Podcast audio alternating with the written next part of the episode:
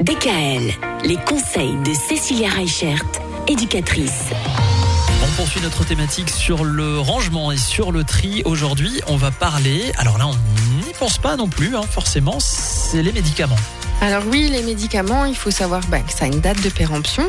Donc ça, c'est vraiment la première étape quand on fait le tri dans nos médicaments. La deuxième étape, c'est faire attention parce qu'il y a euh, énormément de médicaments qui sont périssables, notamment chez les tout petits. Je pense notamment au sirop du doliprane qu'ils ont les tout petits parce que, euh, bah, Michael, les petits enfants ne prennent pas les cachets. Donc on leur donne Ah. tous les médicaments en sirop. D'accord. Et donc, en fait, euh, si on prend l'exemple du doliprane, qui est en sirop et qui se prend avec une pipette, il faut savoir qu'après un mois d'ouverture, il a déjà perdu une partie de ses capacités. Et qu'à six mois d'ouverture, il est périmé. Donc ça, c'est des petites choses auxquelles on ne fait pas attention.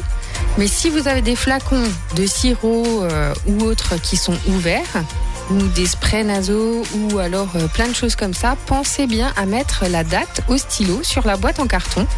Comme ça, ça vous donnera une indication supplémentaire sur quand votre médicament va être périmé. Oui, la date à laquelle la- on l'a ouvert en fait. hein. C'est ça, la date à laquelle on l'a ouvert. Et la troisième étape, du coup, c'est vraiment de séparer l'emballage et la notice des médicaments. Alors l'emballage et la notice, on va pouvoir le mettre dans notre sachet de tri ordinaire. Mais les médicaments, il faut savoir que vous pouvez les rapporter en pharmacie et que eux s'occupent justement de faire ce tri des médicaments. Donc il faut faire ça quand même assez régulièrement.